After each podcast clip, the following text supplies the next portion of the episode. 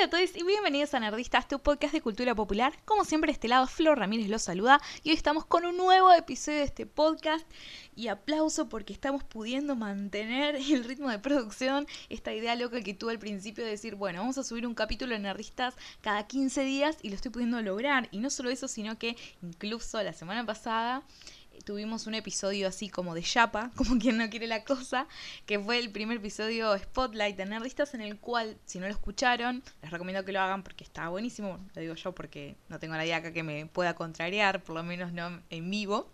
Eh, en el cual analizamos un poco el arco de personaje de Morgana en Merlín, la serie de la BBC, cómo se fue construyendo el personaje desde el comienzo y cómo se empezaron a, sembrar algunos elementos que después se, mm, bueno, se tornaron definitivos para esta idea del giro oscuro, entre muchas comillas, de Morgana al final de la segunda temporada.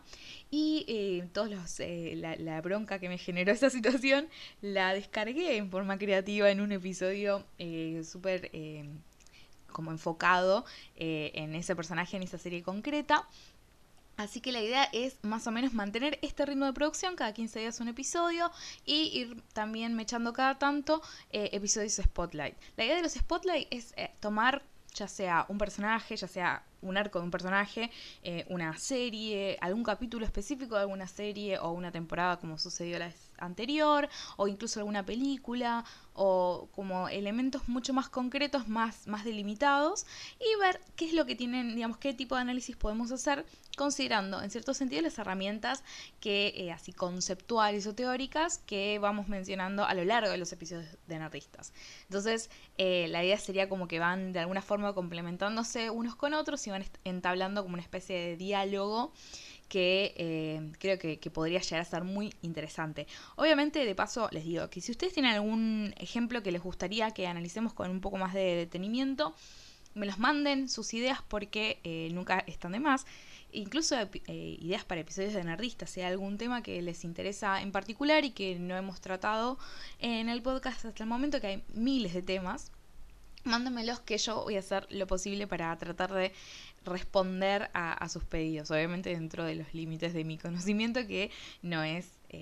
extremo, ¿no? Pero bueno, vamos a ponerle toda la onda, por lo menos incluso para traerlo a la mesa y eh, problematizarlo juntos. Así que bueno, para cualquiera de estas cosas, estaría buenísimo que se pongan en contacto conmigo, cosa que a mí me encanta. Los que me han escrito mails con anterioridad eh, saben que realmente disfruto mucho de recibirlos. Así que, por un lado, mails a contacto arroba somosnerdistas.com. Si me quieren escribir por Twitter, y si no me siguen en Twitter, háganlo, está bueno, es, es ahí donde estoy un poco más activa. Me pueden buscar como arroba somos nerdistas. Y si me quieren seguir en Twitter a mí particularmente, me siguen en arroba floren con 3O y 3E. Entonces es FL3O,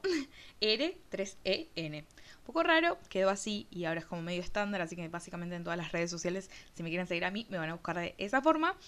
Y lo mismo sucede con Somos Nerdistas. Nos buscan en eh, Instagram como somos-nerdistas porque ahí hubo un problema y tuvimos que llegar a esa solución específica. Después también eh, nos pueden seguir en Facebook. Eh, y también nos pueden encontrar en Tumblr. En Tumblr estamos directamente como nerdistas. Así que si les gusta alguna de esas redes sociales tienen, quieren aprovechar esas plataformas para enterarse de las novedades, lo pueden hacer, me siguen en cualquiera de ellas. Siempre estoy dándome alguna vuelta por eh, todas las, las redes sociales de la internet que conozco, porque hay un montón que no manejo mucho, pero no importa, es así.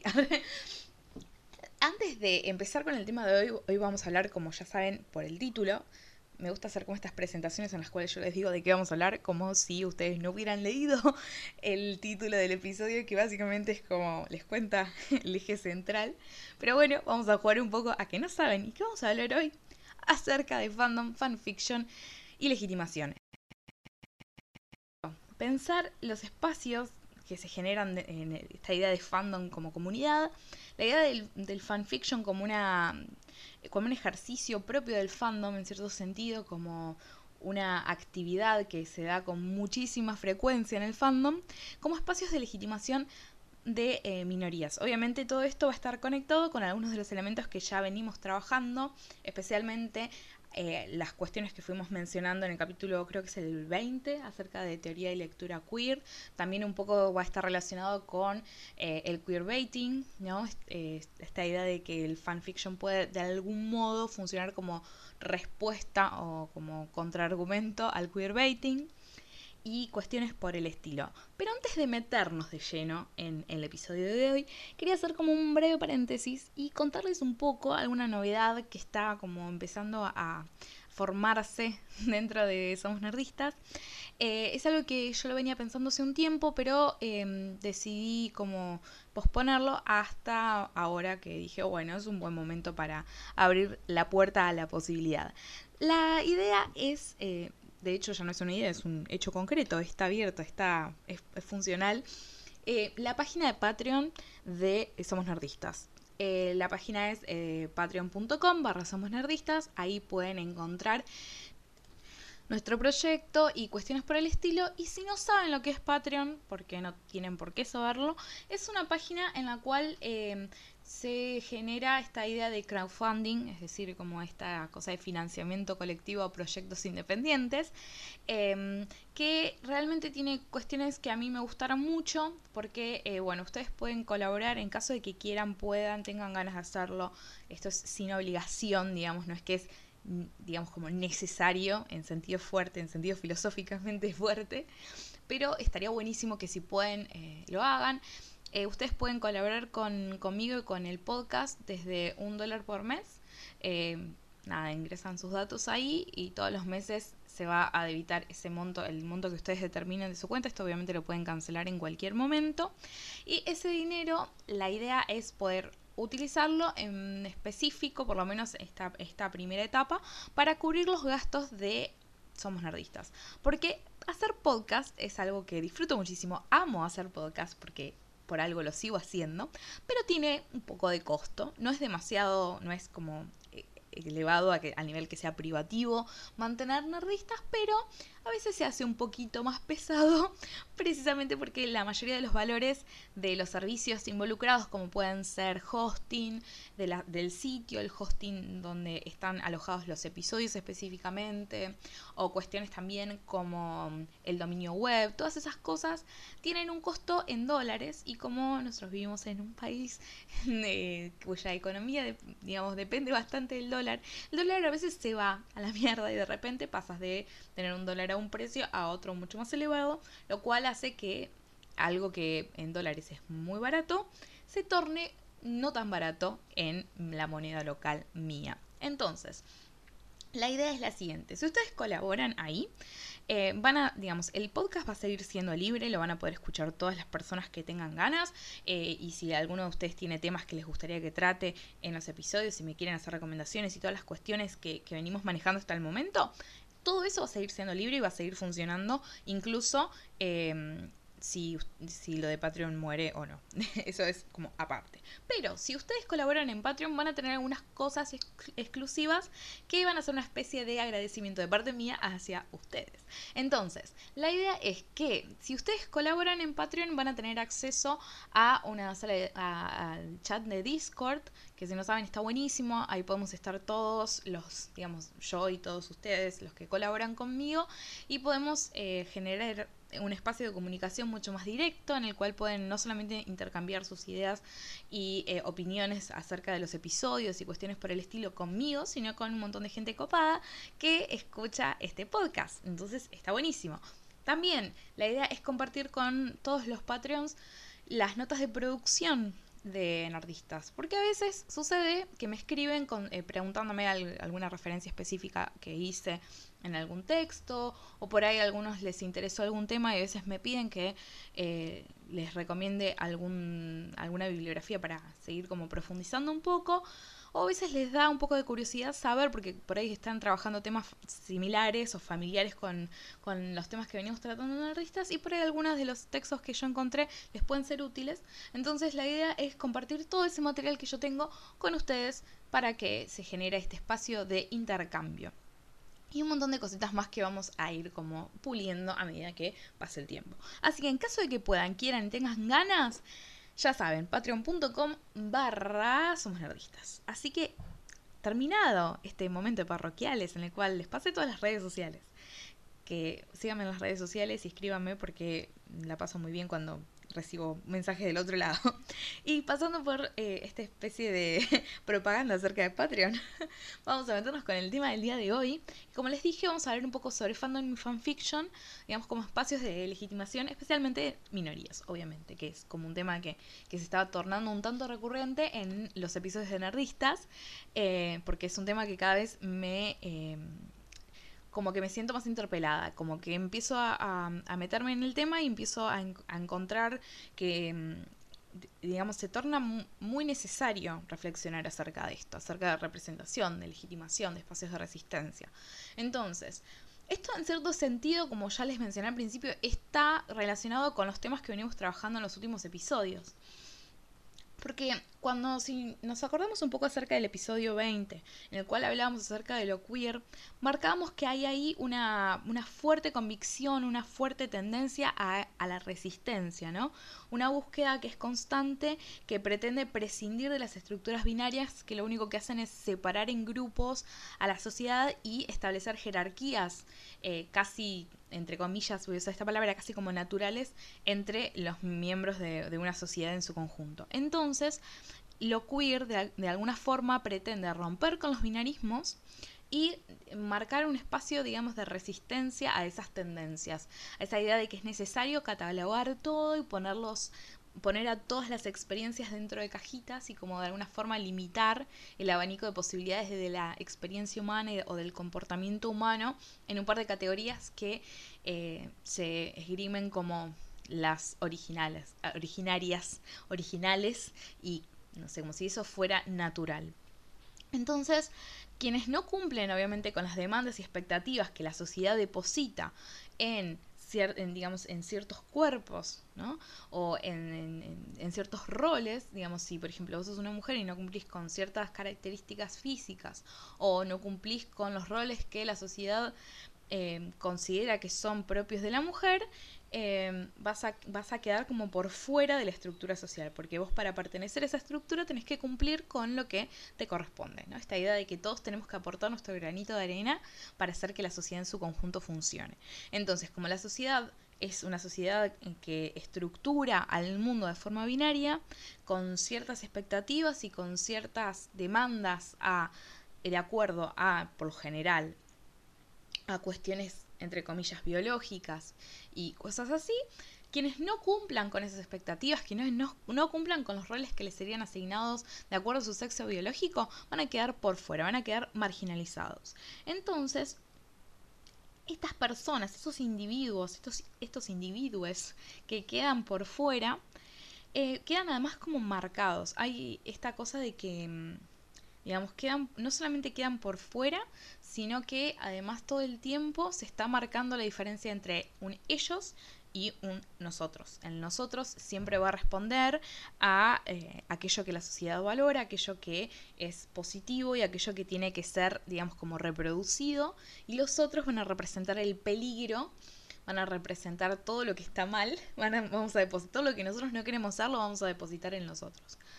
Entonces se genera incluso en esas, en esas formas se van a reproducir estas estructuras binarias que veníamos hablando. Entonces, cuando la discriminación de ciertas personas, de ciertos individuos, surge como consecuencia directa de eh, su identidad o del modo en el cual esos individuos construyen su identidad, esto también puede servir como el factor aglutinante que les permita a, a muchos individuos que fueron marginalizados por, sus, por, por ejemplo, por su orientación sexual o incluso por su identidad de género, puedan encontrar en, en ese punto que los discrimina digamos, que la sociedad usa para, para separarlos, pueden encontrarse con otros que sufrieron esa misma discriminación, entonces sirve como un punto en común, como un punto, como decía recién, esta idea de, como aglutinante, que les permite generar esta idea de comunidad, ¿no? Entonces, em, es, esta, hay, hay muchas... Em, políticas que pretenden precisamente partir de la importancia de la, de la identidad. Eh, entonces usan esa, misma cosa que, que servía para separarlos y marginalizarlos como aquel elemento distintivo de ellos con lo cual pretenden reclamar eh, derechos, por ejemplo. ¿Qué es lo que pasa cuando nosotros pensamos, cuando se generan estos espacios que los podríamos considerar, y creo que deberíamos hacerlo como espacios de resistencia, que pretenden de alguna forma defender eh, las digamos, la,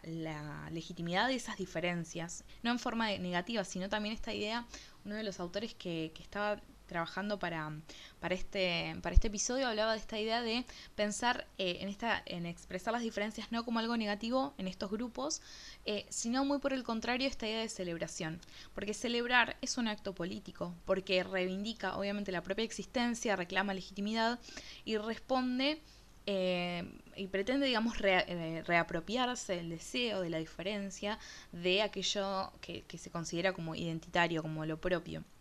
Entonces cuando una sociedad se encarga de separar a ciertos, a ciertos individuos porque no cumplen con los roles, estos individuos se, digamos, se encuentran con un montón, con otros que fueron eh, discriminados, de, discriminados de igual forma.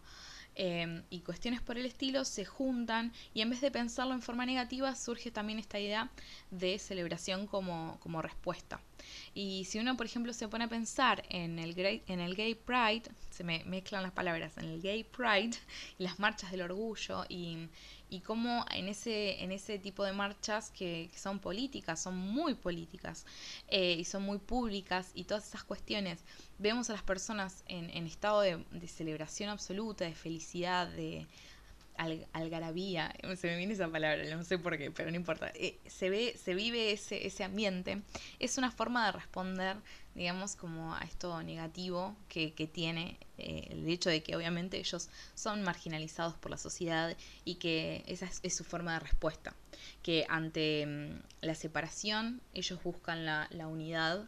eh, y ante como el desprecio usan la celebración. Entonces, como pensar un poco eh, esas cuestiones. Entonces, si nosotros a este contexto, ¿no? Esta idea de comunidad, esta idea de aquellos que no terminan como de, encajar o de cuajar completamente en lo que la sociedad espera de, esos cuerpos y cuestiones por el estilo, eh, se buscan personas que tengan experiencias similares y genera comunidad. Si a eso además le agregamos el fenómeno hermoso de Internet, que es el mismo que nos permite a nosotros estar en contacto, ustedes escucharme y yo poder hablarles eh, sin que nos conozcamos y probablemente eh,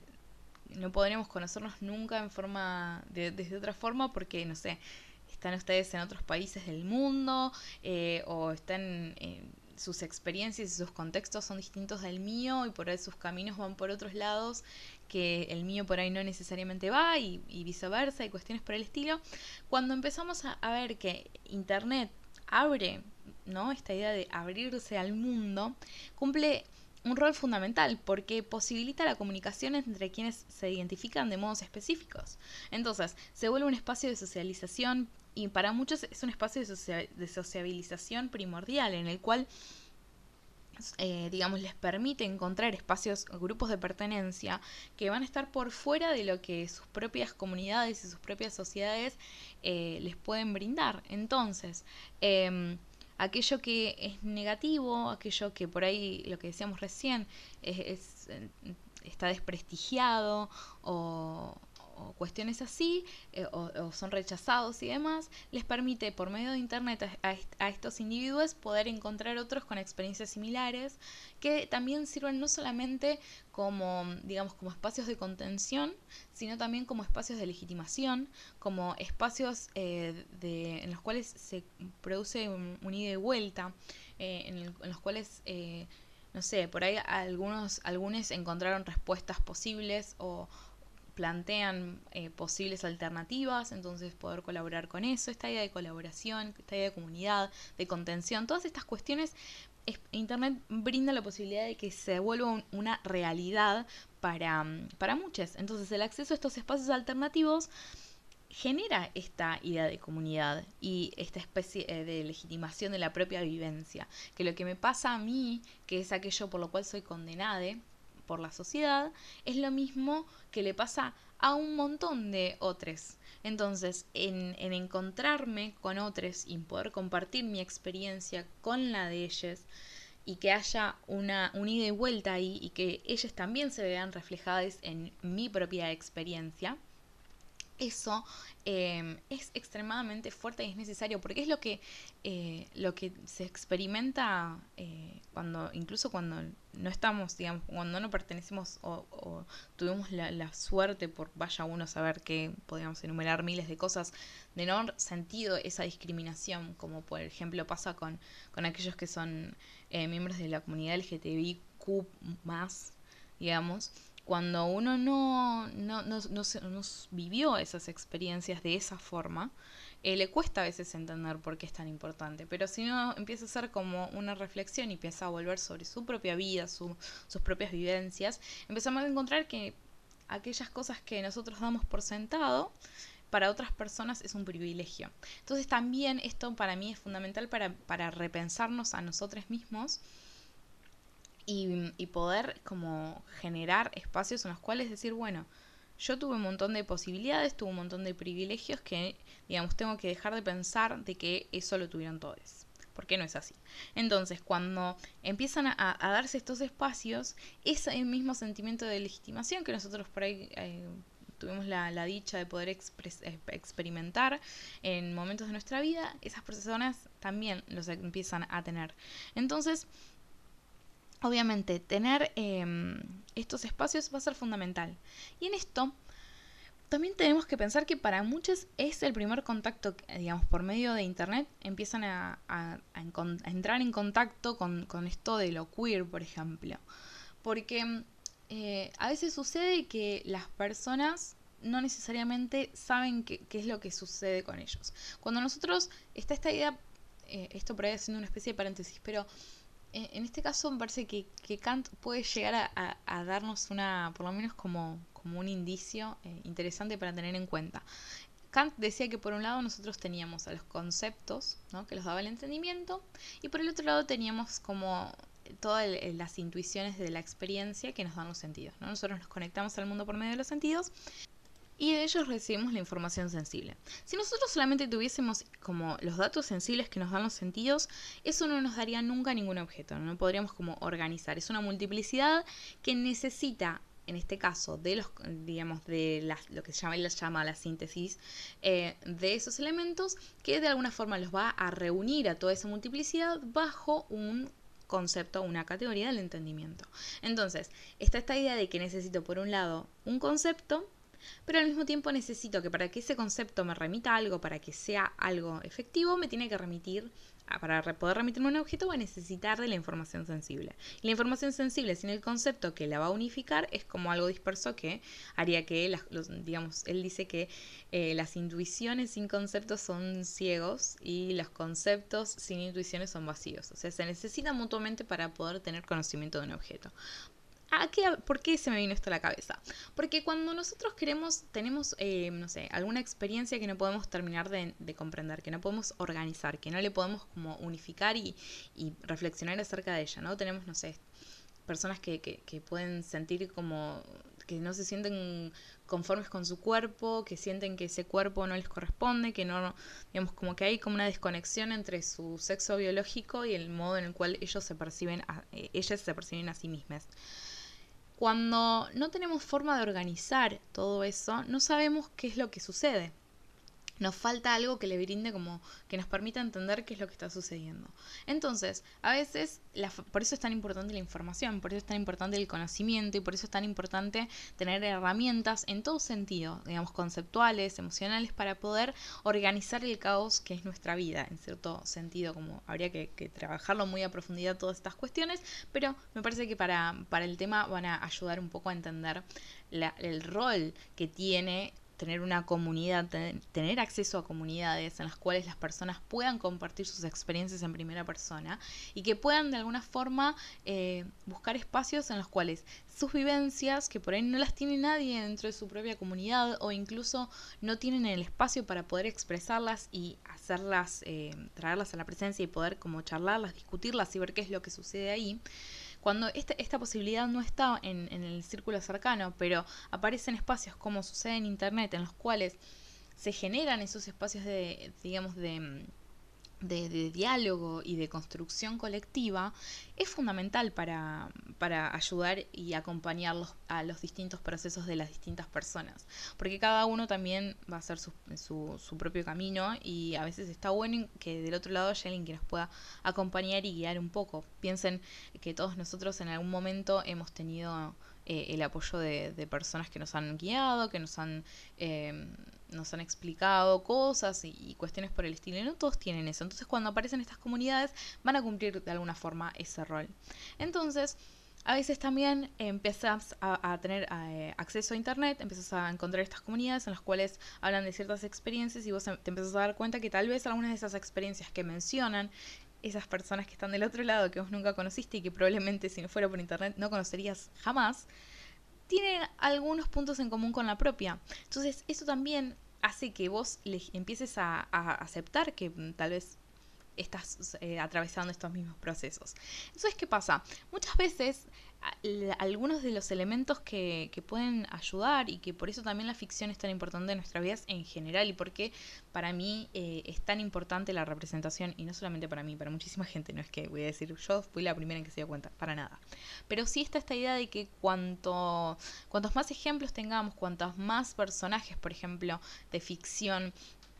atraviesan las situaciones que nosotros vamos a atravesar y cuestiones por el estilo, nos dan, van dando ciertas herramientas para poder atravesar y poder ir, digamos, como transitando nuestras vidas. Piensen cuántas historias hay acerca, no sé, de adolescentes, esta idea de las películas Coming of Age, ¿no? Donde está como este proceso de crecimiento, o no sé, películas en las cuales tenemos personajes de veintitantos que están tratando de como de, de acomodar sus vidas porque es todo puro caos, o como, no sé,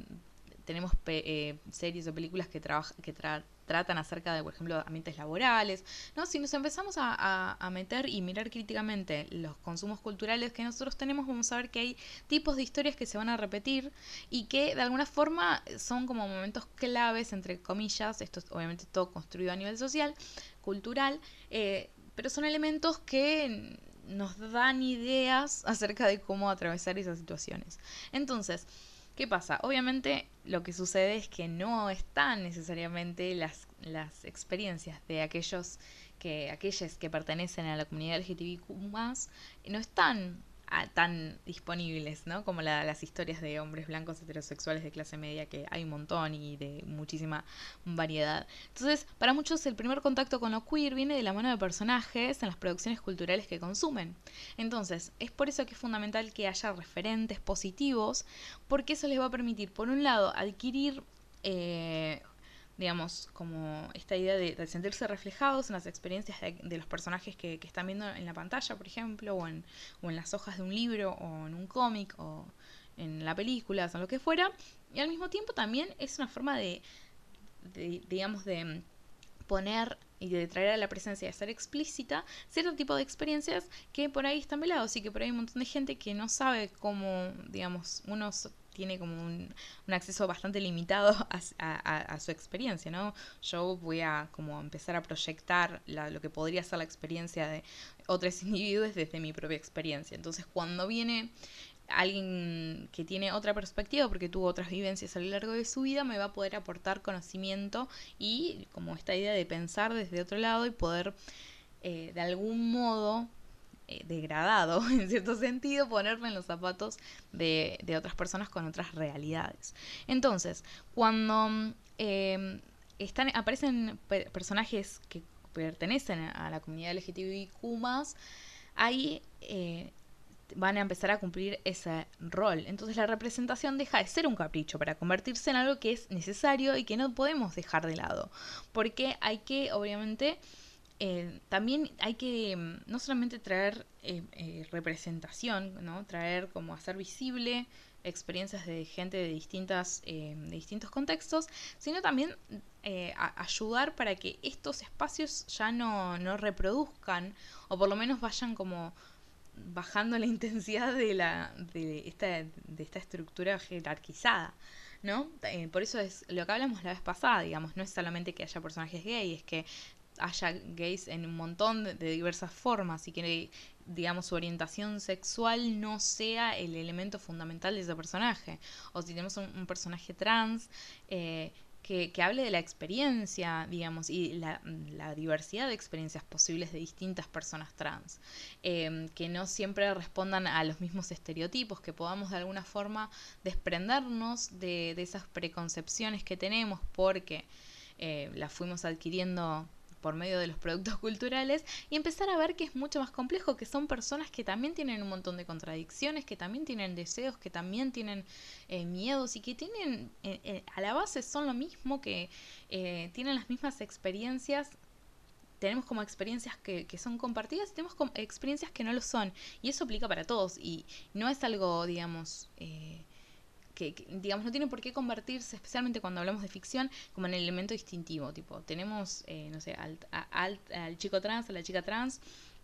y de repente el personaje se reduce a esa característica que los va a definir. Entonces, como tratar de, de alejarnos de eso y construir eh, espacios eh, mucho más diversos. Pero además, porque quería hablar un poco acerca de esta idea de fandom? Porque cuando, como vemos que para muchos los personajes eh, son los primeros como puertas de acceso a, al mundo de lo queer o al mundo LGTBIQ+,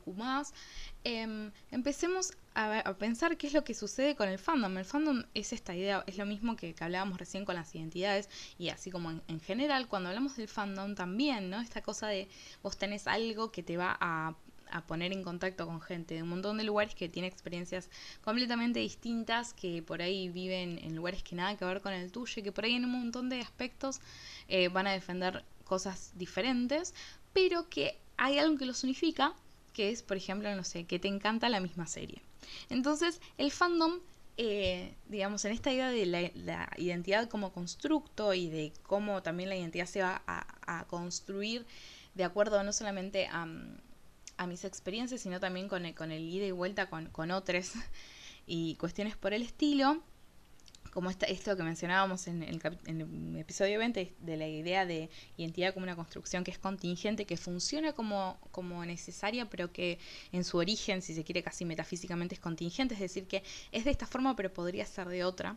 eh, que tiene que ver con un montón de cuestiones que no necesariamente eso implica de que yo pueda elegir libremente todos los aspectos de mi identidad. No es eso. Es que, digamos, no hay nada... Eh, porque tenemos el, el, riesgo siempre es irse para el lado como biologicista casi o esencialista, como que haya algo innato en vos que está ahí más allá de tus experiencias y de, y, y de la cultura en la que naciste, del momento en el que naciste, como que hay algo casi como, como si fuera, no sé, un gen que dice que vos vas a ser de tal forma, ¿no? Y la identidad no, no, no cumple con esa estructura. Entonces funciona como necesaria. Hay, hay elementos que están más allá de, mi elección libre, absoluta. No es que yo, no sé, es un catálogo en el cual yo entro y digo, bueno, yo quiero que mi identidad tenga esto, esto y esto. Porque obviamente que hay cosas de nuestra identidad que nosotros no elegiríamos libremente. Pero es la idea de, como a nivel filosófico y a nivel fuerte es contingente en ese aspecto. No tanto, digamos, no pensarlo como elección voluntaria absoluta. Eso no. Pero eh, es la misma dinámica. Eh,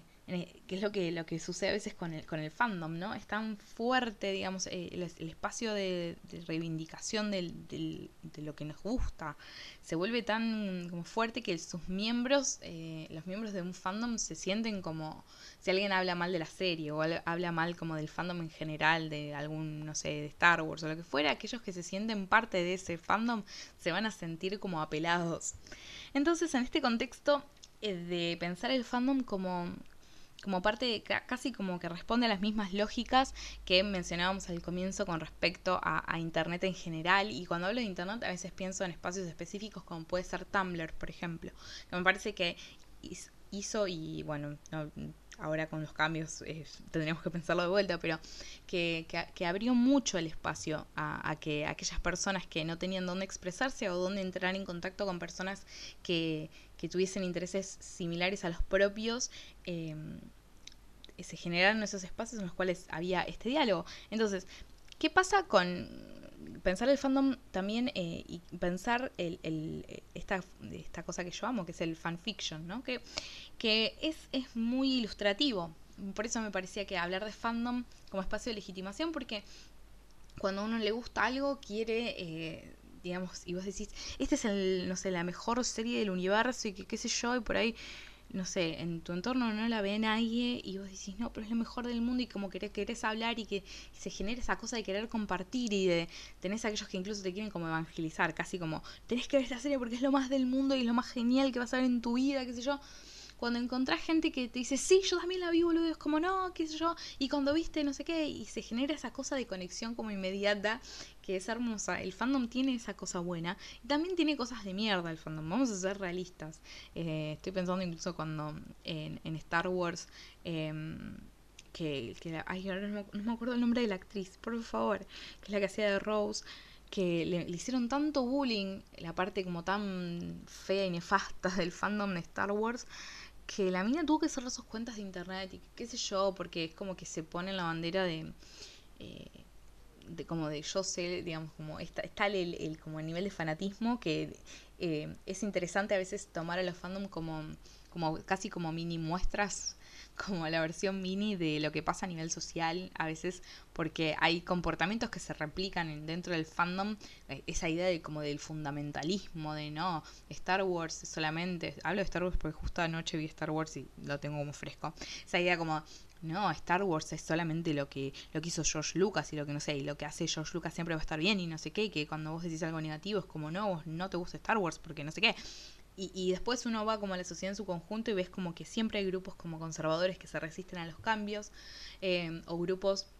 que van a defender a, ultranzas como ciertos valores o ciertas eh, lecturas posibles, en este caso de, de las series. Entonces como que hay ciertos roles o ciertas cuestiones que nosotros podemos tomar el fandom y ver como qué es lo que sucede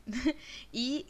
eh, hasta podrían servir como especie de reflejo de lo que sucede a nivel social. Y como dentro de las prácticas del fandom, a mí la que más me interesa, porque me parece fascinante, es, y en este sí vamos a encontrar como muchos contactos y eh, puntos de conexión con el capítulo sobre queerbaiting, que es el, fanfiction. ¿no? El fanfiction puede resultar ilustrativo porque es un fenómeno que va a encontrar las raíces casi con el surgimiento de, Internet y los foros y esta idea de generación de Internet como que, la que posibilita espacios de eh, mm, generación como de este sentimiento de comunidad, que es lo que mencionábamos al comienzo y que es lo que hablábamos recién con esta idea de fandom. Entonces, en estas comunidades virtuales en las cuales los fanáticos se pueden poner en contactos con otros, donde obviamente las distancias dejan de ser un problema o el intercambio, eh, digamos, eh, o incluso un montón de otros aspectos, como aspectos culturales, dejan de ser problemáticos y demás. Em, el intercambio de opiniones sin análisis, así como súper crítico y como detallista de, eh, no sé, episodios y demás, se em, empezó a tener como, como cada vez más fuerza. Entonces, en ese mismo contexto donde se abre Internet, de repente están los foros, la gente podía encontrarse con gente a la cual disfrutaba lo mismo que vos disfrutás de la serie, que, que, tenía los mismos intereses y que con las cuales vos podías hablar y con las cuales podías intercambiar opiniones, ahí también surge esta idea del, del fanfic, que posibilita básicamente usar a los personajes Hablo de series porque, a ver, uno de los casos como paradigmáticos para pensar la importancia de, la, digamos, de los foros como, como el origen del, de, en cierto sentido, ¿no? Como el fandom, por lo menos como lo conocemos ahora, eh, y del fanfiction como, digamos, como una práctica que es casi inherente a la, a la existencia misma del fandom. Eh, está muy relacionado, por ejemplo, con eh, series como The X-Files. Eh, ahí empezaban como a darse estos espacios donde los, los fans empezaban a intercambiar ideas, donde se empezaban a generar como eh, esta idea de fandom como mencionaba recién y además sucedía por ejemplo mucho con The X-Files es que estaban aquellos que querían que Mulder y Scully estuvieran juntos y aquellos que no querían que Mulder y Scully estuvieran juntos. Entonces por ejemplo ahí surge eh, un término que hoy somos muchísimo o sea nuestro GPR digamos viene de Relationshippers que eran básicamente aquellos que querían que Mulder y Scully estuvieran juntos y tuvieran una relación. Esas personas digamos eran como yo soy Relationshipper terminó siendo shipper y es lo que usamos hoy esta idea del ship es cuando vos ves a dos personajes y decís, yo quiero que esos dos personajes resten juntos, entonces los shipeo, ¿no? Entonces, em, ¿qué pasa? Ahí, en esta, como este juego de, no, estaría buenísimo que, no sé, que, que Mulder en, realidad, no sé, estuviera con Krychek, ¿no? Porque eso pasaba mucho, o que estuviera con Skinner. Entonces, los shipeo estos dos personajes y ¿qué hago? ¿Qué puedo hacer con esa energía creativa que, que tienen los fans? Como que desbordan de energía creativa a veces, es decir, bueno, los pongo y escribo mi propio fanfic en las cuales yo voy a hacer que en realidad Mulder eh, esté enamorado de Krychek y que no sé qué, y que bla, bla, y entonces empezaban a escribir cosas muy bizarras y, eh, y hay, hay, muchas cosas muy bizarras, muy interesantes, que uno dice, wow, qué nivel de creatividad, nunca se me hubiera ocurrido. Em, y, cuestiones por el estilo que les recomiendo si nunca leyeron fanfics que lo hagan. Porque por lo general tiende a ser un, un género bastante mm, como vapuleado, amo esa palabra, como bastante desprestigiado y cuestiones por el estilo, porque es esta idea de que, bueno, pero ellos están usando personajes que están construidos. A ver, como todo en la vida hay eh, algunos fanfics que son cualquiera, que no tienen casi nada que ver con los personajes más que el hecho de tener el mismo nombre. Y tenés algunos que, eh, que son geniales, que, entienden, digamos, cuyos autores, eh, digamos, tienen una comprensión de los personajes y, de las situaciones y, y, cosas por el estilo que es realmente envidiable, que en muchos casos a veces casi mejor que algunos escritores dentro de los staff de las series. Así que eh, a veces hay que sacarse un poco ese prejuicio y como analizar y como ir a ver qué es lo que, lo que está sucediendo. Entonces, lo, lindo y lo loco también del fanfic es que las, las, barreras de lo posible medio que se desdibujan, digamos, en este espacio virtual.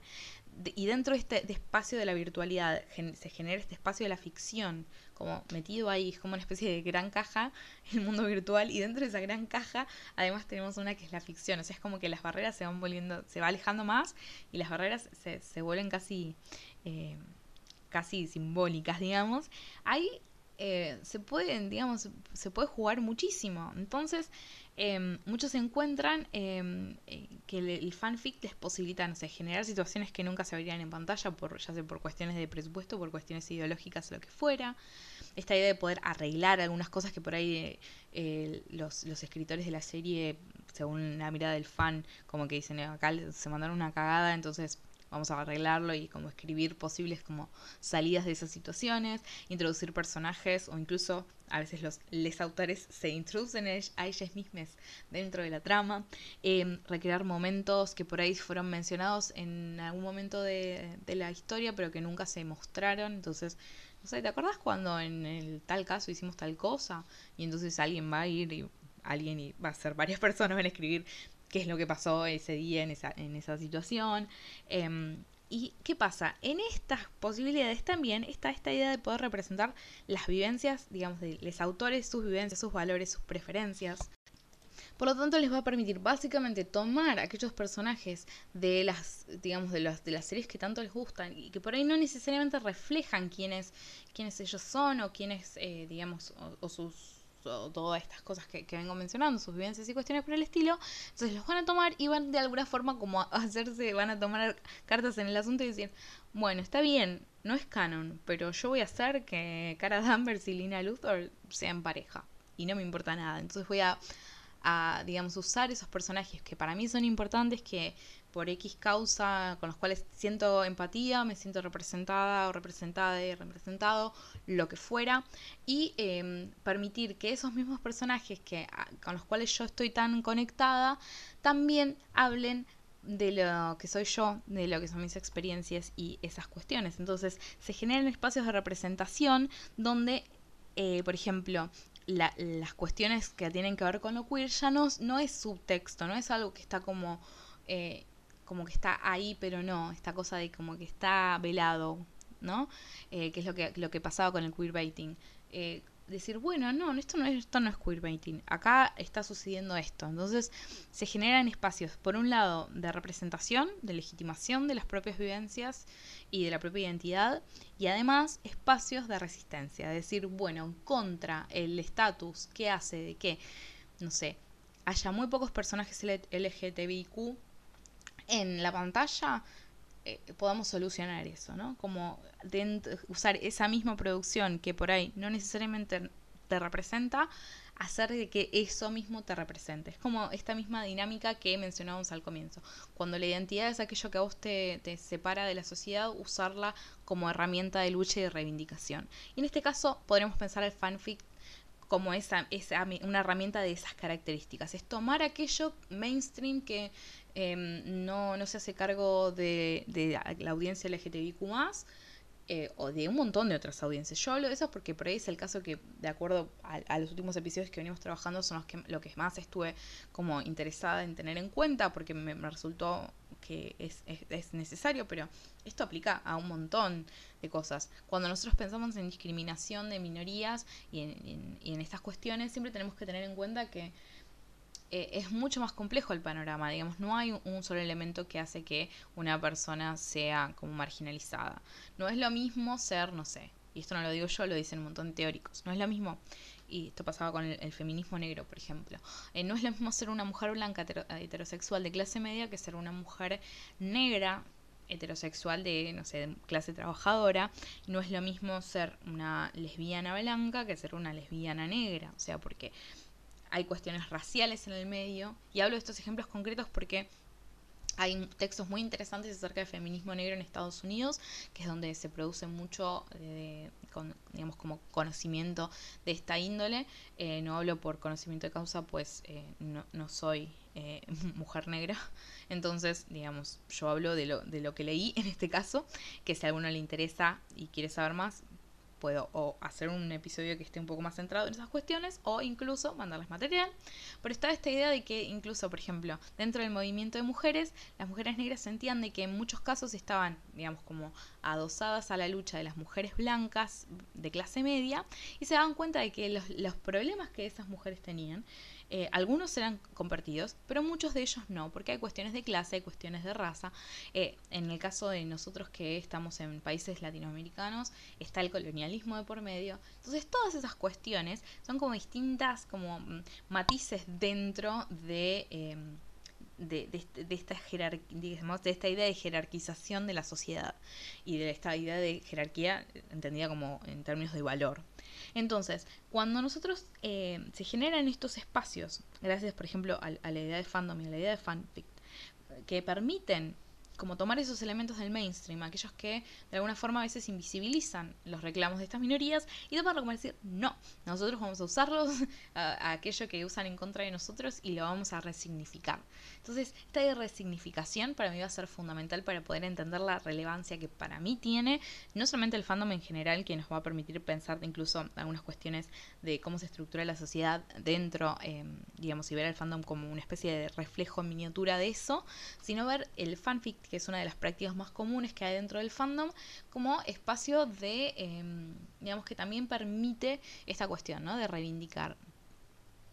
Entonces, em, lo interesante que quería mencionar esto se está volviendo más largo de lo que pensé que iba a ser. Pensé que iba a ser un, episodio corto y me colgué hablando. Pero me parece que hay muchas cosas para decir, porque hay muchas eh, cuestiones que, que, a veces uno las pasa desapercibidas, que me pareció que, que está bueno como por lo menos dejar mencionadas y tal vez por ahí retomar a futuro. Pero em, esta idea de que eh, dentro de del fanfic, empieza a tomar mucha fuerza esta idea del slash... No puedo hablar a veces. Venía hablando como re bien y de repente, tac, me taré. Pero esta idea de, slash fiction, donde personajes del mismo sexo mm, van a, digamos, se forman estas como relaciones entre personajes del mismo sexo. Entonces, lo interesante, y por esto hablaba también de que el fandom refleja a, a la sociedad en, en, muchos aspectos, incluso cuando pretende no hacerlo, eh, lo interesante es que la mayoría de los casos de las slash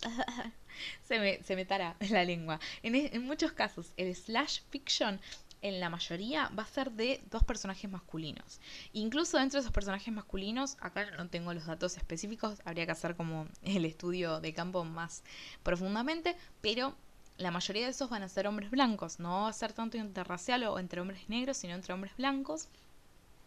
Entonces, eh, es interesante porque en estos espacios que buscan de alguna forma reivindicar ciertos valores o eh, como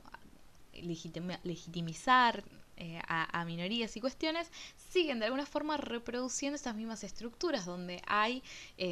jerarquías y hay escalas de valores. Está bien, van a tener otros nombres, van a tener otras formas si se quiere o, o otras implicancias, pero sí, de alguna forma, aunque sea subyacente, van a, van a seguir operando estas mismas categorías, lo cual es súper interesante, porque nos muestra a qué punto, hasta qué punto en realidad están eh, esas cuestiones arraigadas a nivel cultural, a nivel social, en cada uno de nosotros, incluso cuando pretendemos escapar de ellas. ¿No? Entonces, a veces, en este caso sí, eh, voy a hacer otra mención, hoy hablé un poco de Kant, voy a hacer otra mención a, Bacon, Francis Bacon, le hablaba de lo que él llamaba la teoría de los ídolos. Entonces decía que había distintos tipos de ídolos que eran como preconcepciones, que muchas tenían que ver con, con, digamos, con el individuo específicamente, otras tenían que ver con, con la sociedad y, el intercambio con nosotros, y otros tenían que ver también con, con la filosofía y esas cuestiones, como la religión, como cuestiones más grandes, digamos, como que hay distintos,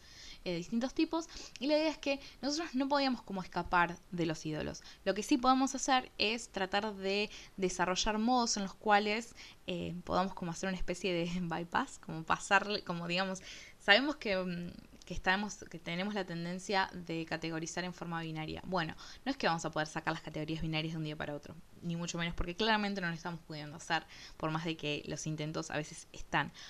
Incluso yo digo, quiero eh, dejar de mm, usar el lenguaje eh, como el general, como masculino y intento cuando me doy cuenta de hablar en inclusivo y enseguida a veces cuando empiezo a hablar mucho se me va. Entonces, si bien yo sé de que eso sucede, y no lo puedo sacar del todo, lo que puedo hacer es estar atento. Esta idea de decir, bueno, yo puedo eh, tratar de identificar cuál es el problema y tratar de encontrar como caminos alternativos y cuestiones por, por el estilo. Estar como siempre bien eh, con la, atención en esas cuestiones. Entonces, em, eso para mí siempre es una buena forma de, entender esto y digamos no es un camino fácil y por qué cuesta tanto a veces salir de, de, estas, de este tipo de estructuras. Entonces, em, pensar todos estos elementos que mencioné hasta ahora, esta idea de pensar eh, la idea de comunidad, pensar el fandom como comunidad, em, una comunidad que excede las, las, las, fronteras geográficas, y pensar el fanfic como una práctica propia de estas comunidades eh, que de alguna forma reflejan ciertos valores, pero que también sirve como espacio de resistencia, como espacio de legitimación. Eh, entonces, cuando tenemos como todos esos elementos dando vueltas, eh, empezamos a tener primero una, mirada mucho más crítica y una mirada mucho más em, profunda también, ¿no? Que empezamos a ver que los fenómenos que parecen más simples, como podría ser la existencia del fanfiction, pueden en realidad estar dándonos claves para poder entender algunas de las cuestiones que están ahí, ahí a nivel social y que en muchos casos tenemos que, que mejorar o que tenemos que, que arreglar, ¿no? Entonces, eh, dejar de pensar el fanfic como algo negativo, como algo, digamos, como de inferior valor y, o algo degradado que no es como buena literatura o ese tipo de cosas, eh, y empezar a, prestarle más atención y ver qué es lo que tiene para decir de la sociedad, eh, tanto, digamos, como algo, como cosas positivas, como cosas negativas, y como incluso a veces son los espacios más progresistas o que más están intentando Em, salir de ciertas categorías o de ciertas formas de entender y articular el mundo, a veces están todavía los resabios de aquellas eh, cosas de las cuales tratamos de alejarnos. Así que bueno, me encantaría saber qué es lo que ustedes piensan. Em, acerca de este tema que para mí hay mucho para hablar, hay cosas muy interesantes para seguir hablando y, ver hay algunas cosas como que dejé acá como medio sueltitas, pero em, nada, ¿qué piensan? ¿Qué leen fanfiction o leen fanfiction alguna vez eh, se, se toparon, se tropezaron, iba a decir, pero es como medio raro. Se toparon con algún fanfiction que les haya gustado mucho. Estaría buenísimo que compartamos fanfiction. Hay cosas muy copadas, hay de todas las series. Si no son consumidores de fanfiction, les recomiendo que por ahí le den una oportunidad. Eh, uno de los lugares, si hablan inglés, y creo que también si no hablan inglés, pero la mayoría van a estar en inglés, es eh, Archive of Our uh, archiveofourown.com que ahí eh, hay sobre de todos los fandoms y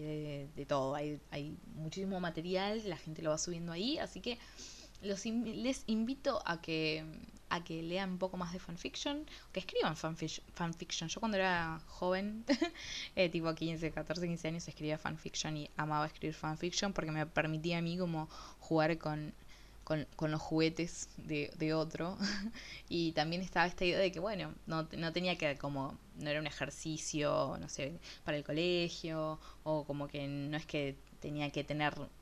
súper eh, armado todo, sino que era como más de, experimentar y probar cosas nuevas y qué sé yo. Así que bueno, nada, los voy a dejar acá porque estoy hablando un montón hoy. Hablé más de lo que pensé que iba a hablar acerca del tema.